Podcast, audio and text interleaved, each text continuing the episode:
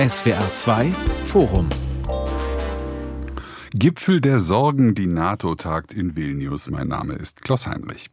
Eigentlich sollte, ja nur ein Zwisch sollte es ja nur ein Zwischendurchgipfel werden, die zweitägige NATO-Tagung im litauischen Vilnius, die morgen offiziell beginnt. Aber zwei Präsidenten haben schon im Vorfeld für reichlich Diskussionsstoff gesorgt. Der Amerikaner Joe Biden hat der Ukraine eine militärische Unterstützung nach dem Vorbild von Israel in Aussicht gestellt, nach dem Ende des Krieges mit Russland und vor einem möglichen NATO-Beitritt den überraschenderweise der türkische Putin-Versteher Erdogan befürwortet und zugleich einem Ja zu einer NATO-Mitgliedschaft Schwedens nun von EU-Beitrittsverhandlungen abhängig machen will. Es gibt also viel zu besprechen in diesem SWR2-Forum, weil die NATO hat viele Probleme. Meine Gäste sind Markus Keim von der Stiftung Wissenschaft und Politik, Christoph von Marschall, diplomatischer Korrespondent des Tagesspiegels hier in Berlin und Stefan Überbach, SWR-Hörfunkkorrespondent im Studio Brüssel, zurzeit in Vilnius.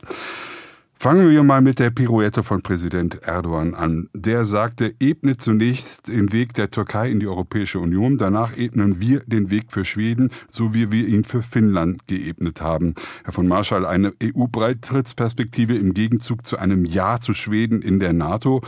War damit zu rechnen und was davon zu halten? Das ist jetzt eine ziemliche Überraschung. Die beiden Themen haben nichts miteinander zu tun. Und wenn überhaupt, äh, muss man Herrn Erdogan dankbar dafür sein, dass, äh, glaube ich, seine, sein Vorstoß etwas auslöst, was das Gegenteil von dem, was er gerne möchte. Wir werden nämlich daran erinnert, dass er Themen zusammenpackt und erpresserisch miteinander verbindet, die nichts miteinander zu tun haben. Und genau solche Leute können wir in der EU überhaupt nicht gebrauchen, sondern die EU braucht neue Wege, wie man diejenigen, die mit ihren nationalen Vetos äh, Entscheidungen der EU behindern, wie man die dazu bringt, äh, dass diese Taktik nicht mehr anzuwenden. Also wir werden daran erinnert, dass es, glaube ich, ziemlich gut ist, dass Herr Erdogan nicht am EU-Tisch sitzt. Äh, diese Hoffnung gab es ja mal vor 10, 15 Jahren, auch in der deutschen Bundesregierung, damals Rot-Grün. Das würde irgendwie die Differenzen zwischen Christenheit und Islam und Kulturunterschiede äh, besänftigen. Und ich glaube, wir sind heute alle sehr dankbar, dass Herr Erdogan nicht mit Vetorecht am Brüsseler Tisch sitzt. Und deswegen hat dieser Vorschlag überhaupt keine Chance.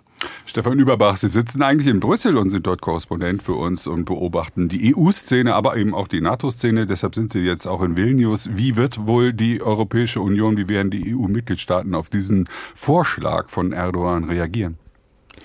Also ich glaube, die müssen sich hier alle noch ein bisschen schütteln und sammeln. Das kam ja äh, wirklich wie aus heiterem Himmel. Es war natürlich klar, dass sich äh, Erdogan das Ganze äh, bezahlen lassen will, dass er eine Gegenleistung möchte, wenn er sein Nein zur Aufnahme Schwedens in die NATO zurücknimmt.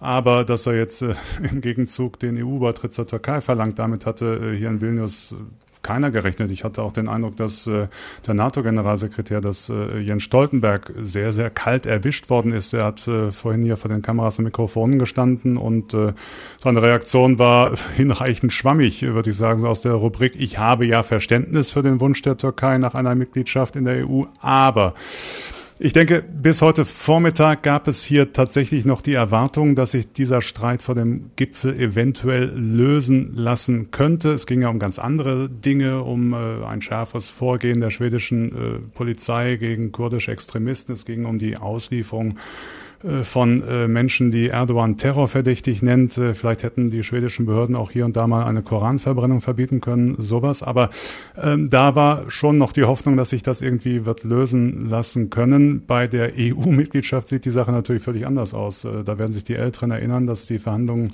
mit Brüssel seit 2005 äh, laufen, beziehungsweise da haben sie angefangen. Sie liegen seit Jahren auf Eis wegen der andauernden Menschenrechtsverletzungen in der Türkei, vor allen Dingen äh, wegen der Art und Weise, wie Erdogan nach dem Putsch von 2016, dem gescheiterten Putsch gegen seine Kritiker vorgeht. Und ich, es gibt heute kein einziges EU-Land, das sagen würde, ist doch eine richtig gute Idee, lass uns mal die Verhandlungen mit Ankara wieder aufnehmen. Also äh, das wird alles noch äh, höchst schwierig. Und äh, mhm. äh, gerade läuft ein Vermittlungsversuch zwischen äh, Stoltenberg, äh, Erdogan und dem schwedischen Ministerpräsidenten. Äh, aber Christopsson, äh, aber worüber die jetzt eigentlich noch sprechen wollen, wenn äh, ja, die Anforderungen an Schweden eigentlich in die zweite Reihe zurückgerückt äh, sind, dann weiß ich es eigentlich auch nicht, worum es da gehen soll. Mhm. Erdogan hat immer ein Ass im Ärmel, etwa seine Aktivitäten für ein Getreideabkommen zwischen der Ukraine und Russland. Auch das ein Nebenthema auf diesem Gipfel. Lange dachte man, das Zieren von äh, Erdogan habe vor allem mit dem türkischen Wahlkampf zu tun. Der ist ja nur längst vorbei, Herr Keim. Worum geht es denn Erdogan Ihrer Meinung nach in der Substanz? Will er ernster genommen werden von der? NATO, insbesondere von den Amerikanern? Oder was ist, warum macht er sich da so wichtig? Er setzt eine Politik fort, die uns ja nicht ganz unbekannt ist. Äh, eine brutale Orientierung der türkischen Außenpolitik an nationalen Interessen oder das, was er nationale Interessen nennt.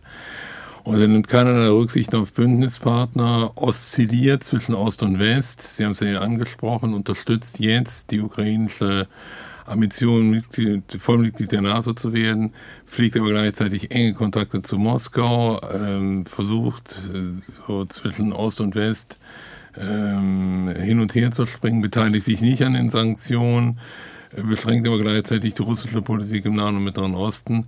Letztlich folgt er einer Linie, die wir seit Jahren von ihm kennen, dass er ein, und ich es formuliere es wirklich ganz milder, ein sperriger Partner innerhalb der NATO ist. Äh, äh, deutlichere Ausdrucksweisen verbieten sich hier.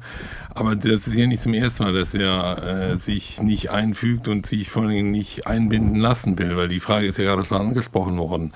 Wir hatten einen Prozess, der zog sich seit dem, naja, etwa vergangenen Jahr, Frühjahr, Frühsommer, also etwa ein gutes Jahr, wo die Eckpunkte einer denkbaren Einigung auf dem Tisch lagen, sind gerade nochmal angesprochen worden.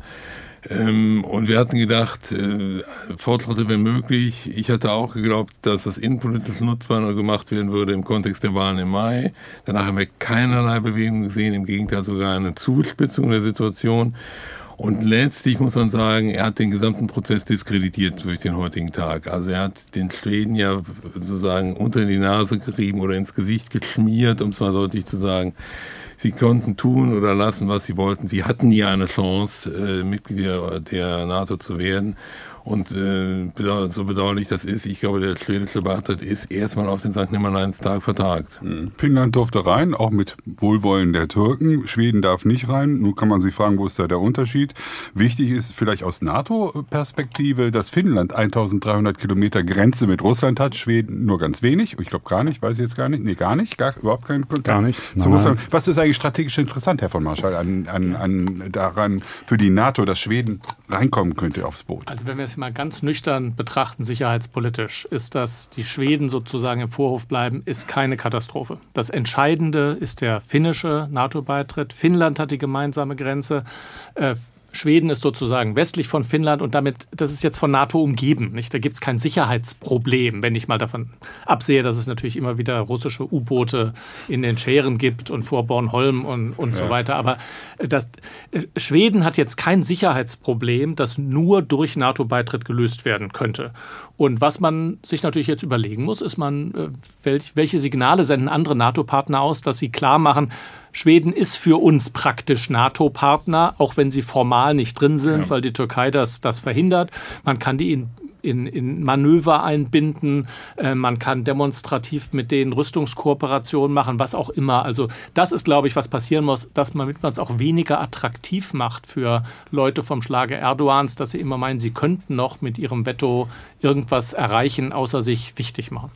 Herr? Und vieles von dem äh, passiert ja tatsächlich auch schon, wenn ich das noch äh, einwerfen darf. Es äh, gibt viele gemeinsame Manöver, an denen die Schweden beteiligt sind. Sie sitzen in Brüssel bei den äh, meisten Besprechungen mit am Tisch und äh, dürfen da tatsächlich äh, auch mitreden. Und es gibt über die Europäische Union äh, natürlich auch sowas wie äh, eine Sicherheitsgarantie für das äh, Mitglied, das EU-Mitglied äh, Schweden. Also insofern teile ich da die Einschätzung, dass äh, die Sicherheitslage für Schweden nicht daran hängt, ob sie jetzt heute, morgen oder äh, im nächsten Jahr offizielles, formelles Mitglied der NATO sind. Was sie der NATO sicherlich äh, liefern können, ist äh, einmal äh, ähm, sozusagen das zusätzliche strategische Moment, ähm, dass der gesamte Ostseeraum dann äh, praktisch äh, ein Binnenmeer der äh, NATO wäre, von dem kleinen Küstenstreifen Kaliningrad und bei äh, mhm. St. Petersburg mal abgesehen. Aber das äh, wäre dann schon nochmal äh, eine Ausweitung äh, des NATO-Gebiets auf den äh, fast kompletten Ostseeraum. Und äh, Schweden gilt als ausgesprochen äh, kompetentes äh, Militär, vor allen Dingen äh, die Luftwaffe, das äh, äh, wird immer wieder gesagt, die Marine ist schlagkräftig. Also unter dem Strich äh, hat, glaube ich, der NATO-Generalsekretär Jens Stoltenberg durchaus recht, wenn er sagt, ein Beitritt Schwedens würde die NATO insgesamt sicherer machen. Nicht nur Schweden, nicht nur Finnland, sondern das Bündnis insgesamt. Bleibt nur noch die Vetomacht Ungarn, die ja auch ähm, bocken in der Schwedenfrage, Herr Keim. Ja, und ich glaube, los, völlig d'accord mit dem gerade Gesagten. Und dennoch bleibt so ein wirklich unguter Geschmack äh, angesichts des Gipfels, weil das überwältigende, überwältigende Motiv dieses Gipfels, wie eigentlich des letzten Gipfels ja gleichermaßen war, wir wollen ein Signal der Geschlossenheit senden, ein Signal der politischen Geschlossenheit, ein Signal der politischen Einheit. Und das ist in weiten Teilen ja auch vergleichsweise gut gelungen, trotz des Gezerres um den Umfang der Waffenlieferung an die Ukraine, trotz der äh, ein oder anderen Dissenses in der Frage der Qualität, also welche Waffen geliefert werden sollten. Und eigentlich ist so ein Gipfel doch eigentlich eine symbolische Veranstaltung. Das Kommuniqué ist längst ausgehandelt, es soll um schöne Bilder gehen, es soll eine Party sein, eine Feierlichkeit sein. Und dass das jetzt doch so eingetrübt ist und die NATO, jetzt nicht durchgängig, aber in einer doch ziemlich, ziemlich wichtigen Frage, die sie seit einem Jahr beschäftigt, doch diese Zerstrittenheit nicht überwinden kann, das wird des russischen Präsidenten nicht direkt nutzbar gemacht werden können, aber es erleichtert doch zu sagen, ja, schaut mal einer an, das ist doch, das ist doch keine Einheitsfront mehr.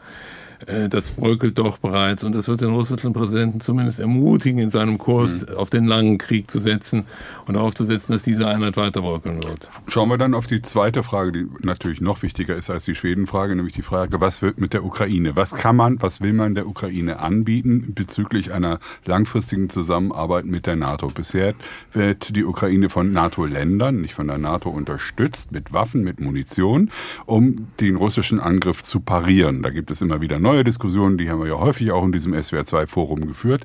Jetzt stellt sich die Frage der Perspektive. Präsident Zelensky hat eine Tournee gemacht, war in der Türkei, in Osteuropa, in vielen Städten, hat viel Unterstützung bekommen, auch von Erdogan überraschenderweise, der ja eigentlich eher als Putin-Versteher gilt. Und dann gab es das Wort von Joe Biden, der nun gesagt hat, wir bieten äh, der Ukraine eine israelische Lösung an. Darüber wollen wir jetzt mal diskutieren, was das überhaupt ist und was das bedeuten kann. Eine israelische Lösung bedeutet ja, einen Staat zu unterstützen, militärisch zu unterstützen, der selbst in der Lage ist, sich zu verteidigen und der Atomwaffen hat. Davon kann bei der Ukraine ja nicht die, äh, die Rede sein, Herr von Marschall.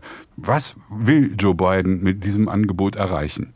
Also es gibt ja ein großes Ziel und dann gibt es unterschiedliche Wege zu diesem Ziel. Dieses Ziel ist, die Ukraine muss in eine Lage versetzt werden, wo sie so abschreckend auf Russland wirkt, dass Russland, ganz egal wann und wie dieser Krieg endet, nicht nochmal auf die Idee kommt, die Ukraine anzugreifen. Das kann man entweder durch eine Bündniszusage machen, weil dann Putin Angst vor dem Bündnis hätte, oder man kann die Ukraine so ausrüsten, dass sie alleine Russland Paroli bietet. Das ist die teuerste Lösung aber die politisch möglicherweise einfachste Lösung. Das meint man mit der israelischen Lösung. Die Ukraine so bis an die Zähne bewaffnen, dass sie allein in der Lage ist, die russische Armee in Schach zu halten, zu besiegen, zurückzudrängen oder jedenfalls zumindest äh, abzuschrecken. Und äh, in diesem Paket gibt es natürlich auch unterschiedliche Zeithorizonte, was man ganz klar sagen muss. Also der Streit geht ja letzten Endes darum, ob bei diesem Gipfel, es herrscht noch Krieg in der Ukraine, mehr als dieses Aufrüsten getan werden kann. Und da, das müsste man einstimmig machen, das wird nicht passieren. Also haben sich ja sowohl der amerikanische Präsident als auch der Bundeskanzler geäußert, dass es keine Beitrittszusage jetzt auf diesem Gipfel geben wird, auch nicht eine in die Zukunft terminierte Beitrittszusage nach dem Kriegsende. Das häufigste Argument ist immer ein Land, das sich teilweise im Krieg befindet, könne man nicht aufnehmen. Und hier wird es für uns Deutsche interessant. Ich will das jetzt nicht alles ausführen, wir kommen da wahrscheinlich nochmal drauf zurück. Denn es gibt ja Präzedenzfälle, dass man das sehr wohl gemacht hat. Nämlich mit der geteilten Deutschland. Die Bundesrepublik Deutschland, nur der Westteil, ist der NATO beigetreten zu einem Zeitpunkt, wo sie auch einen Teil ihres Geländes, denn wir hatten ja behauptet, die Bundesregierung in Bonn vertritt ganz Deutschland, auch die ostdeutschen Bundesländer. Und äh, damals konnte die Bundesrepublik dennoch beitreten, obwohl sie nicht Kontrolle über alle ihre Gebiete hatte und ein Teil dieses Gebietes sogar von gegnerischen Truppen, sowjetische Besatzungszone, besetzt war. Das ist jetzt sehr interessant für Politikwissenschaftler. Ich kann der Sache auch sehr viel Sympathie abgewinnen. Also gäbe es nicht Möglichkeiten, weil wir ja sonst Putin sagen, du musst nur weiter Krieg führen. Dann wird die Ukraine nie beitreten können. Du hast das Veto in der Hand. Und das wollen wir ja auch nicht. Ja, wie wird das denn in Vilnius diskutiert, Stefan Überbach? Äh, die Diskussion hat Joe Biden ja aufgemacht mit seinem CNN-Interview und es gibt ja durchaus alternative Vorstellungen, den Druck der osteuropäischen Staaten, die nah dran sind an der Grenze äh, zu Russland und die sich bedroht fühlen, die sehen die Dinge möglicherweise anders, oder?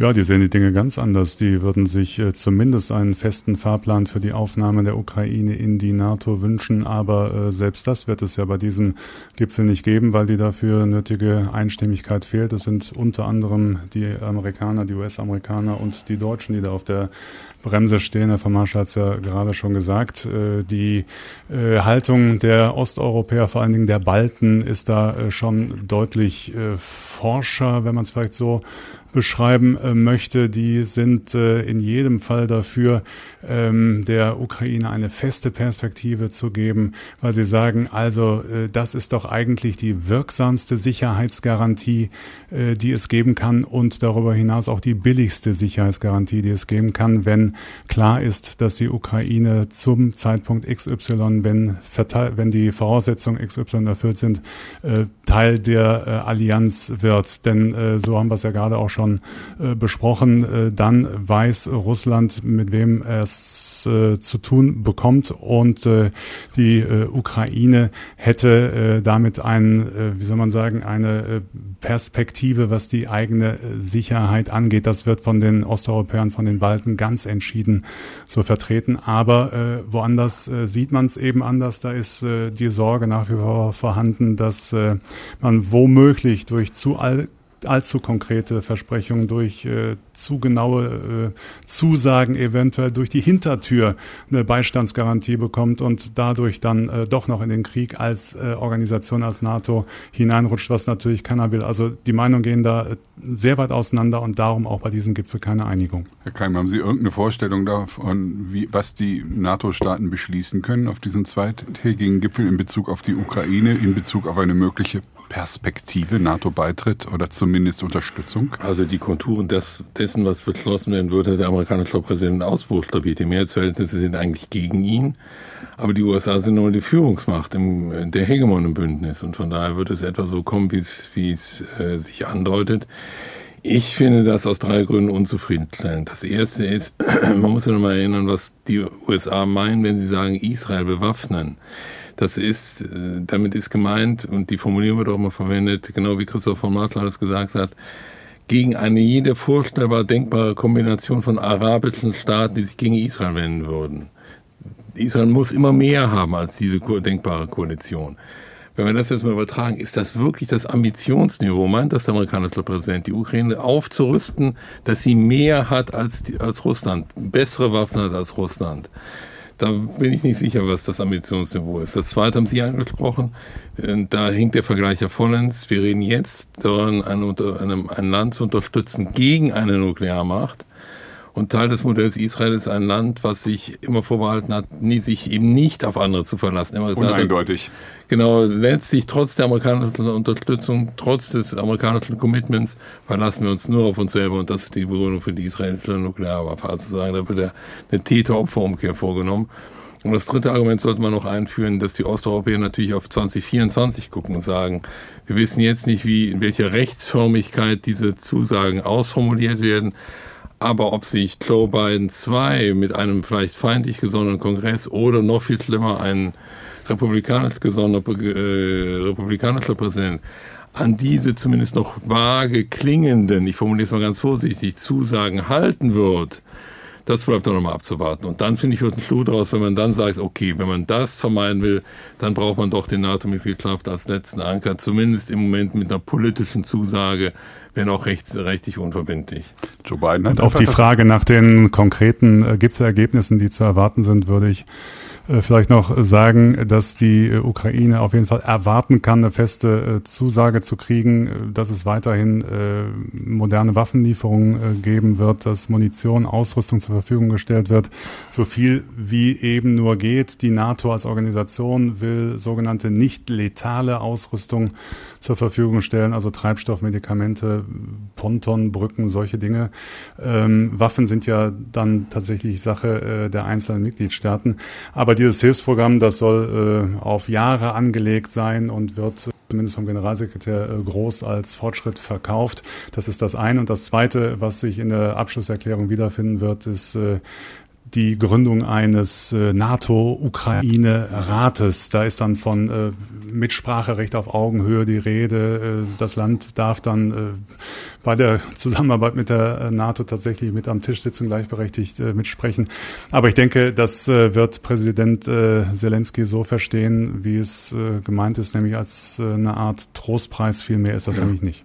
Was meint Joe Biden eigentlich, wenn der Krieg vorbei ist? Was, was heißt das? Waffenstillstand, ein Friedensvertrag, wenn die Russen geschlagen sind, die, die Krim befreit ist, das sind doch ich will nicht sagen Illusionen, aber doch weit äh, entfernte Fantasien. Ja, vor allem weiß man das alles gar nicht. Ja, Deshalb genau. hält man genau. sich ja bewusst offen, ob man damit meint, die Befreiung mhm. aller Gebiete der Ukraine oder dass die Ukraine, auch weil sie halt äh, am, Verhandlungstisch wird nachher sozusagen abgebildet in den Verhandlungen, in dem möglichen Ergebnis, wie die Lage auf dem Boden ist. Wenn die Ukraine in diesem Jahr und möglicherweise im nächsten nicht in der Lage ist, alles zu befreien, dann wird der Druck irgendwann wachsen. Sie muss sich mit weniger zufrieden geben und nicht. Also deswegen benutzt man solche schwammigen Worte, weil wir alle nicht wissen, wie die Zukunft aussehen wird. Aber was auch immer wir uns äh, vorstellen in diesen Zusagen, eines muss man nur immer wieder betonen, es geht nicht um Mehrheitsverhältnisse.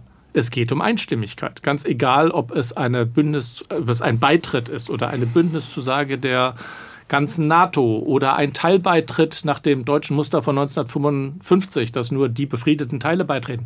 All das geht immer nur, wenn es in allen Mitgliedsländern ratifiziert wird. Und das hat uns ja gerade Erdogan, da sind wir beim Beginn dieser Sendung vorgemacht, wenn auch nur ein einziges Land sagt, ich mache das nicht mit, entweder aus äh, validen äh, Verantwortungsargumenten, weil man halt sagt, ich möchte nicht in eine Situation hineingezogen werden, wo ich entscheiden muss, ob ich jetzt auf einmal, weil Ukraine als Bündnisland äh, im Krieg mit Russland selber auch da drin bin, nicht? dann wird es dazu nicht kommen. Und insofern können wir über alles Mögliche jetzt theoretisch diskutieren und die, das Pro und Contra verschiedener Lösungen oder was klingt noch ein bisschen überzeugender.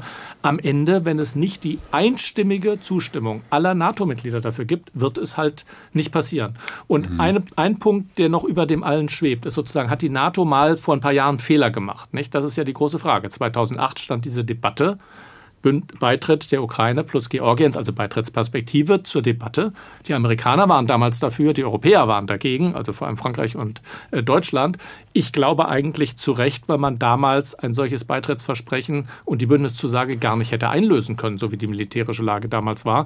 Aber natürlich sagen die Osteuropäer, ihr habt einmal dem Putin das Signal gegeben, nee, die Ukraine kriegt keine äh, Beitritt und deswegen hat er den Krieg begonnen. Und dann kann man nicht heute sagen, na, das sicherste für uns alle ist, wenn wir der Ukraine keine Beitrittszusage geben. Mhm. Das ist irgendwie ein Widerspruch, wenn man nach dieser Lernerfahrung von 2008. Gipfel der Sorgen, die NATO tagt in Vilnius, das ist unser Thema heute im SWR 2 Forum. Sie haben eben gesagt äh, von Marschall, das muss immer eine Einigkeit sein, aber es geht auch um Führung. Joe Biden hat ja im Vorfeld gesagt, die europäischen Partner schauen auf die Vereinigten Staaten und darauf, was wir entscheiden, wie, was wir tun, wie wir vorangehen. Ist das nochmal ein Machtwort und was soll das?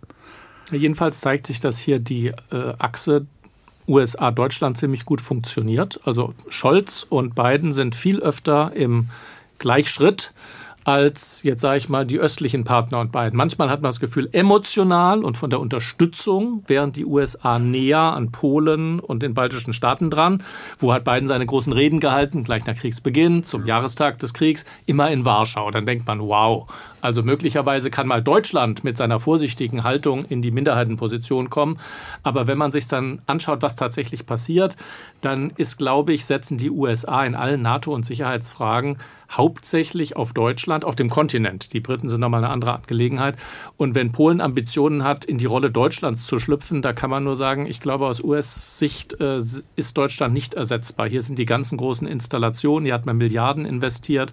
Politisch hat sich Deutschland als ein stabiler Partner erwiesen. Also ich glaube nicht, dass Amerika sozusagen diesen Vorzugspartner Deutschland durch Polen ersetzen wird in absehbarer Zeit. Und insofern ist dann eben doch diese Sache Biden plus Scholz, das ist näher aneinander als Biden plus die östlichen NATO-Partner. Stefan Überbach, wie haben Sie das verstanden, wenn Joe Biden sozusagen nochmal, will nicht sagen mit der Faust auf den Tisch haut, aber nochmal klar sagt, wer hier Chef im Ring ist? Ist das auch eine Ansage gegenüber den Europäern und wie denken die darüber?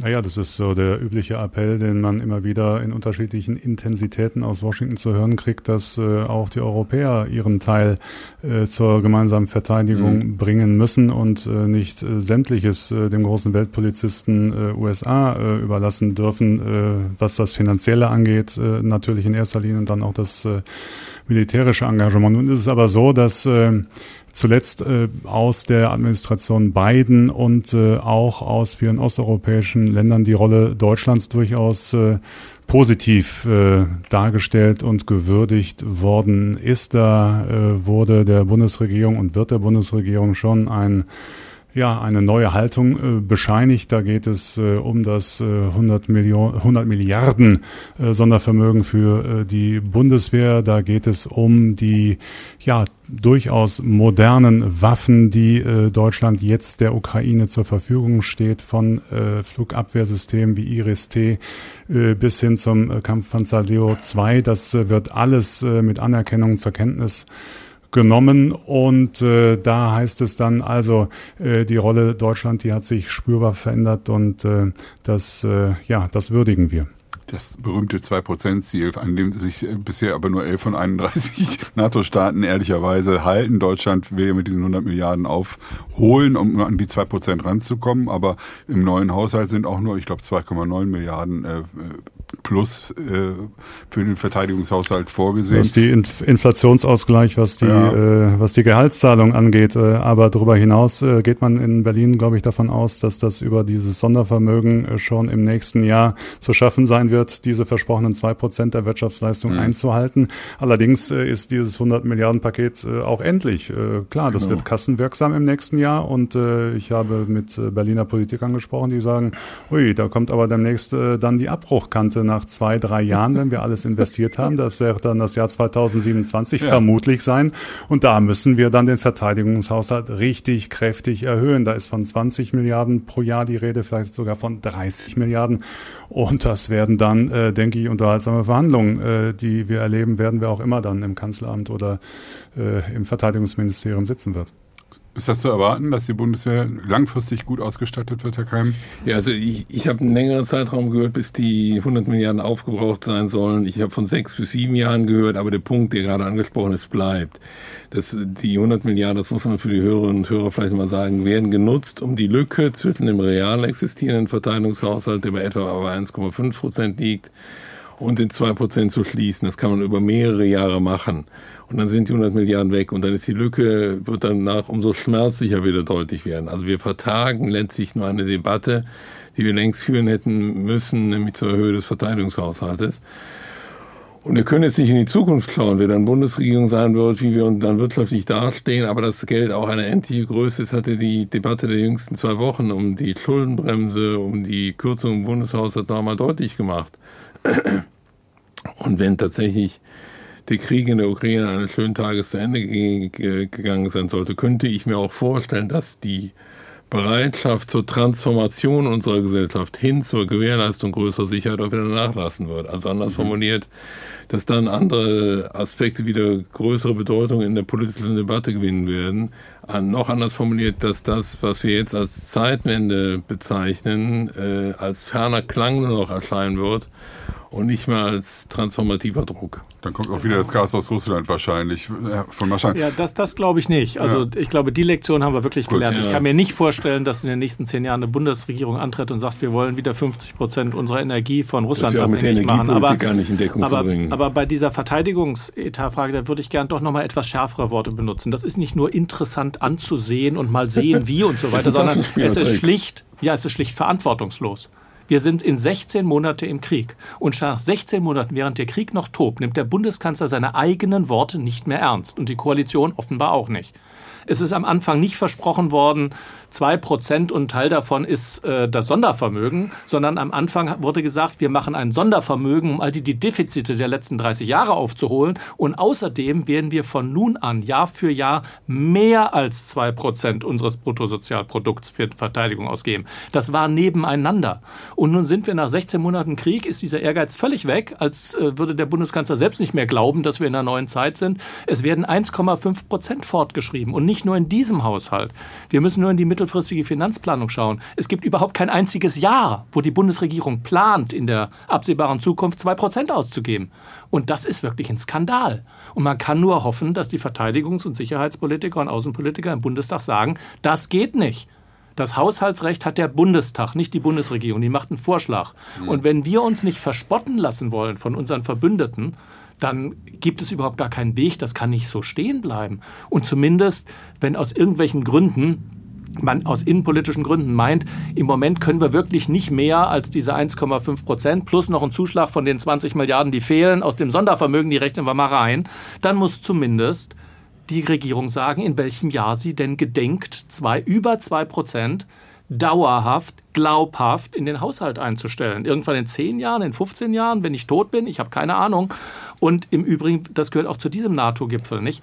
Bisher galt ja 2% als ein richtig, Ziel, das richtig. man erreichen will. Und dieser NATO-Gipfel beschließt, dass ja. das jetzt der Soll. unterste, mhm. das und allerunterste Level ist 2% und eigentlich muss jedes Land mehr machen und ob Luxemburg das erfüllt, ist jetzt für mich nicht so wahnsinnig wichtig.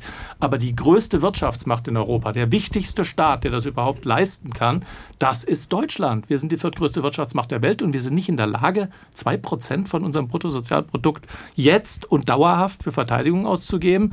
Ich verstehe es nicht. Jeder mhm. Privathaushalt gibt 2% für Versicherungen aus, wenn man mal alle Haftpflichtversicherungen, Flutversicherung, Windversicherung und sowas zusammenrechnen. Das ist eine völlig vernünftige Größe. In 70er Jahren haben wir dreieinhalb Prozent ausgegeben. Das war Reformzeit von Willy Brandt und niemand hat gesagt, wir sind ein unsozialer Staat, der nicht mehr für Bildung sorgt, der irgendwie die Sozialausgaben schleifen lässt, weil die Militär so wichtig sei. Also zwei Prozent ist nur wirklich überhaupt kein Problem für ein normales Industrieland in Verteidigung äh, zu investieren. Die anderen machen es auch nicht. Stefan Überbach, gibt es eigentlich in anderen Ländern ähnliche Diskussionen wie hier in Deutschland? Das 2-Prozent-Ziel war ja immer eine Debatte, die einen vor eineinhalb, bis vor eineinhalb Jahren praktisch nur Fachleute interessiert hat. Und jetzt steigt äh, aufgrund des Krieges in Russland natürlich auch die Öffentlichkeit ein. Wie ist das bei den anderen? Naja, das war 2014 beim Gipfel von Wales äh, eigentlich sowas wie eine lose Vereinbarung, wollen wir es vielleicht so nennen. Äh, wir bemühen uns mal bis 2024 unsere Verteidigungsausgaben auf äh, zwei Prozent der Wirtschaftskraft zu steigern, äh, in Klammern dazu gesprochen. Und wenn es nicht hinhaut, dann ist es wahrscheinlich auch nicht so schlimm. Nach diesem Motto haben auf jeden Fall die allermeisten Mitgliedstaaten verfahren. Es gibt einige, die traditionell viel mehr ausgeben. Das sind die Griechen durch die Nachbarschaft zur Türkei. Mhm. Das sind die Briten zum Beispiel, die Franzosen. Aber ich glaube, dass nach dem russischen Überfall auf die Ukraine da schon in vielen Ländern Umdenken eingesetzt hat. Und das Thema wie viel wollen wir uns denn die Verteidigung und die Sicherheit kosten lassen, dass das äh, schon eine neue äh, Dynamik äh, gekriegt hat. Äh, inzwischen, äh, Sie haben es gesagt, ja, Heinrich, äh, nur elf, man kann auch sagen, inzwischen sind es mal immerhin elf von 31, das war nämlich bis vor kurzem noch niemals die Hälfte. Ja, also die Diskussion wird in anderen Ländern natürlich auch geführt und die äh, ja das Ziel, äh, dass jetzt äh, diese zwei Prozent ähm, die Basis sind, die Grundlage, das absolute Minimum. Darauf hat man sich ganz offensichtlich im Vorfeld äh, dieses Gipfels schon verständigt und äh, das wird so in die Abschlusserklärung reinkommen. Die Frage ist nur, ist das Ganze auch mit einem Datum versehen, ab äh, wann das zu gelten hat, ab wann sich die Mitgliedstaaten daran zu halten haben. Da scheint äh, es äh, auch wieder eine ja, relativ luftige Formulierungen zu geben, äh, die ähm, Interpretationsspielraum lässt. Also ob das dann tatsächlich äh, bis zum Datum X von allen erfüllt wird, da mache ich ein sehr, sehr großes Fragezeichen dran. Den Russland-Schock, den haben wir alle erlebt in der NATO. NATO ist auf einmal nicht mehr das Land oder die Organisation, die außerhalb des eigenen Territoriums militärisch aktiv ist, wie in Afghanistan beispielsweise. Äh, da ist eher ein Rückzug eher, sondern die NATO ist selbst bedroht. Das Gefühl der Bedrohung durch Russland ist offensichtlich. Nun habe ich gelesen, äh, dass die NATO tausende Seite schwere Regionalpläne erarbeitet, die hochgeheim sein sollen. Stehen die äh, bei diesem Gipfel in Vilnius, Herr Überbach, zur Diskussion? Werden dort ja. Beschlüsse gefasst, die tatsächlich eine strategische Veränderung ausmachen würden? Naja, man äh, hat angesichts der äh, russischen Invasion der Ukraine äh, gesehen, dass äh, es äh, durchaus Bedarf gibt, äh, die langen Grenzen, die man Richtung Osten hat, äh, so zu beschützen, dass man flexibel auf Bedrohungen reagieren kann. Und da haben jetzt über die letzten Monate hinweg die militärischen Fachleute geguckt, was brauchen wir eigentlich an welcher Stelle im Bündnisgebiet an äh, Fähigkeiten, an Waffen, an Munitionsverräten, auch an äh, Truppen, um auf eventuelle Überfälle vor allen Dingen äh, von Seiten Russlands vorbereitet zu sein. Man hat da drei äh, Regionen definiert. Das ist der hohe Norden, das ist äh, das äh, mittlere Europa vom Baltikum bis zu den Alpen und dann der südliche Teil vom Mittelmeerraum bis äh, hin zum äh, Schwarzmeer. Und äh, da wird dann jeweils für diese speziellen ähm, Regionen äh, geschaut, was ist da äh, militärisch erforderlich. Das ist alles in den letzten Wochen und Monaten ausgehandelt worden, eigentlich unterschriftsreif, aber auch hier gibt es äh, wieder äh, Bedenken aus äh, der Türkei. Da stößt man sich mhm. an äh, ein paar Formulierungen, äh, weil da von der äh, Meerenge bei Zypern die Rede ist, aber da äh, müsste das eigentlich türkische Meerenge heißen oder es ist von den Dardanellen die Rede, es müsste aber die türkischen Dardanellen heißen. Also bei äh, der NATO im Hauptquartier, da rauft man sich so ein bisschen die Haare, man kann es äh, aber nicht ändern. Äh, die Hoffnung ist, dass zumindest bei diesem Streit äh, die Türkei einlenkt und die Absegnung dieser äh, regionalen ähm, Verteidigungspläne dann mitträgt. Ähm, wir können noch kurz sprechen über die Stationierung der äh, deutschen Brigade, die äh, Verteidigungsminister Pistorius der, äh, der litauischen Seite versprochen hat. Da war äh, auch von NATO-Seite vorab so ein bisschen äh, Skepsis zu hören. Naja, eigentlich wollen wir ja nicht, dass so viele äh, Soldaten dauerhaft stationiert äh, werden an einem Ort, weil wir eben die Flexibilität brauchen, weil der Oberbefehlshaber für Europa die schnell verschieben können muss. Aber inzwischen heißt es doch, doch, ist eigentlich eine ganz gute Idee, was die Deutschen da machen. Ob die Truppen jetzt in der Bundesrepublik stationiert sind oder in Litauen, spielt da keine Rolle. Wichtig ist äh, die schnelle Verlegefähigkeit. Also das gehört auch zu äh, diesen neuen regionalen Plänen dazu, mhm. die hier bei dem Gipfel, wenn die Türkei ihre Widerstände äh, aufgibt, beschlossen werden können. Natürlich betrachtet man ähm, in Bezug auf den Krieg Russlands gegen die Ukraine, was denn aus der Gegenoffensive bisher geworden ist. Da ist, hört man man nicht vielen, offiziell schon gar nichts. Herr Keim, macht sich die NATO schon ein wenig Sorgen, dass diese Gegenoffensive stecken bleiben könnte? Also ich glaube oder mein Eindruck ist, korrigieren Sie mich, dass wir uns in, hier im Westen ein bisschen zu große Hoffnung oder zu große Erwartungen gemacht haben, was mit dieser Offensive verbunden sein sollte. Die Ukraine haben, finde ich, ein etwas klügeres Erwartungsmanagement betrieben, haben das etwas kleiner geredet, haben immer auf die materiellen Defizite verwiesen, unter denen sie leiden würden, auf ihre eigene Abhängigkeit von Rüstungsgütern aus dem Westen und die dann vor allem auch äh, nicht so erfolgt sind, wie sie sich das vorgestellt haben. Und haben es jetzt etwas leichter zu sagen, braucht Zeit, braucht Zeit, braucht Zeit. Wenn man nur auf die nackten Zahlen guckt, ist es wirklich noch nicht beeindruckend. Also mein letzter Stand der Dinge ist 160 Quadratkilometer sind zurückerobert worden. Das ist jetzt wirklich noch nicht äh, der große Umschwung. Ähm, und dass den Ukrainern selber so ein bisschen unwohl wird, konnte man aus den durchgesickerten Meldungen lesen, dass sie ja angeblich den Amerikanern zugesichert hätten, sie wollten bis zum Herbst kämpfen und dann in Verhandlungen übergehen. Wegen genau. des Wahlkampfs in den USA genau, wahrscheinlich. Wegen des Wahlkampfs in der Hoffnung oder Erwartung, dass dann große Geländegewinne zu verzeichnen gewesen wären oder verzeichnen, zu verzeichnen sein würden. Also ich glaube, so ein gewisses ähm, politisches Vorzeichen lesen hat auch in Kiew begonnen. Aber ich würde die Flinte noch nicht ins Korn werfen wollen, wenn ich Ukraine wäre. Mhm. Aber es ist klar, dass diese Art von Gegenoffensive viele Menschenleben fordern wird. Es ist klar, dass die Geländegewinde zumindest am Anfang noch etwas sehr übersichtlich ist. Wann wird denn die NATO, Herr von Marschall, die Geduld verlieren?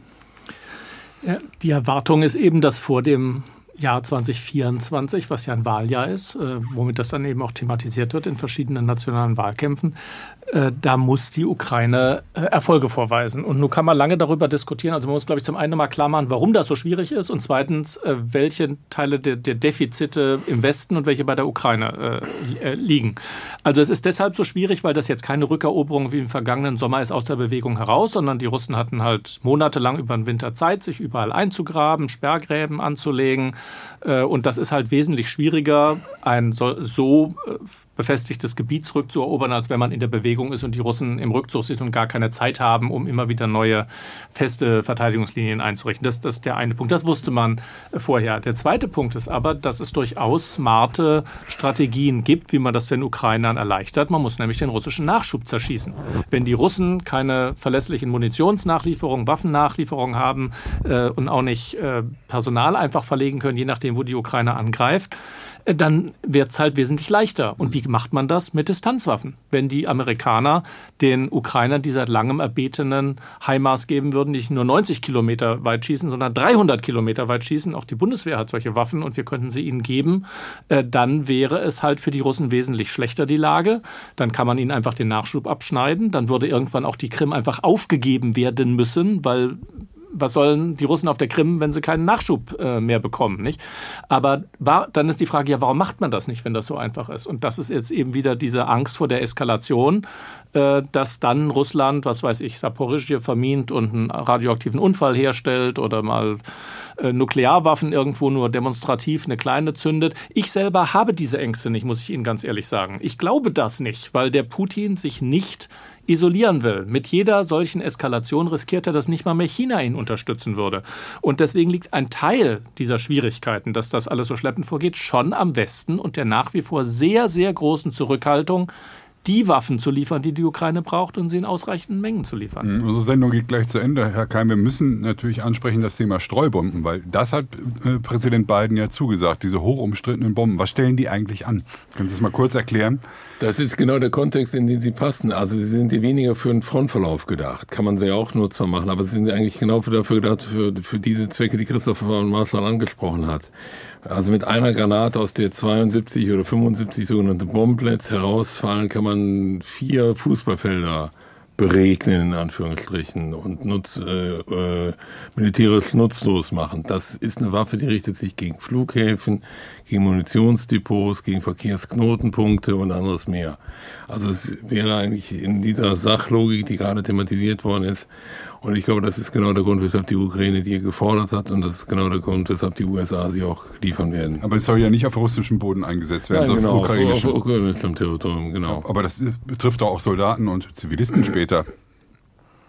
Das wissen wir nicht genau. Also ähm, es gibt unterschiedliche Daten darüber, wie viele von diesen Bombenplätzen nicht explodieren würden. Ich habe der amerikanischen Presse entnommen, es würden Waffensysteme aus den späten 80ern, frühen 90ern geliefert wo fünf bis sechs Prozent der sogenannten Bombenblitz nicht explodieren würden. Andere Quellen verweisen auf ein bis zwei Prozent, aber es bleibt ein Restrisiko für die Zivilbevölkerung bestehen. Wie wird das diskutiert äh, in Europa, sage ich jetzt mal, Stefan Überbach? Das ist, Streumunition ist ja eigentlich geächtet von vielen Ländern, auch von der deutschen mhm. Bundesregierung. Wie diskutieren das die NATO-Partner?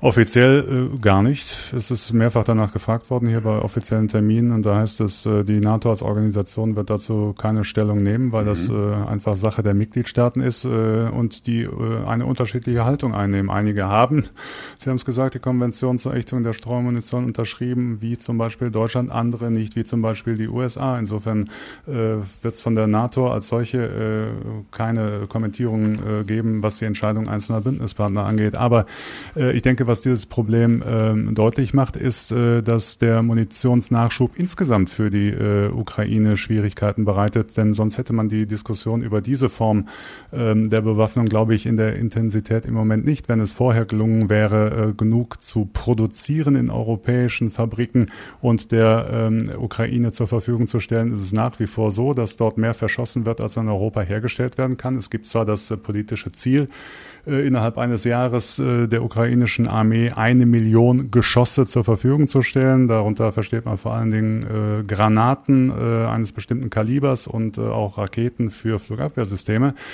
Aber äh, ob das äh, gelingt, das äh, weiß im Moment äh, noch niemand. Ich glaube, 220.000 war die Stückzahl, die wir gerade äh, vor äh, 14 Tagen mal gehört haben. Und äh, naja, bis zu Jahresende ist es nicht mehr so weit hin. Mhm. Also wenn äh, da mehr im Vorfeld getan worden wäre, nicht nur was Waffenproduktion, sondern auch was Munitionsherstellung angeht, dann hätte man sich diese Diskussion um diese umstrittene Waffenform vermutlich ersparen können. Damit ist bewiesen, dass der Titel dieser Sendung gut gewählt wurde. Gipfel der Sorgen, die NATO tagt in Vilnius. Ich bedanke mich ganz herzlich bei Markus Keim von der Stiftung Wissenschaft und Politik, bei Christoph von Marschall, diplomatischer Korrespondent des Tagesspiegel in Berlin und Stefan Überbach in Vilnius, der SWR-Hörfunk-Korrespondent, ansonsten im Studio Brüssel. Mein Name ist Klaus Heinrich.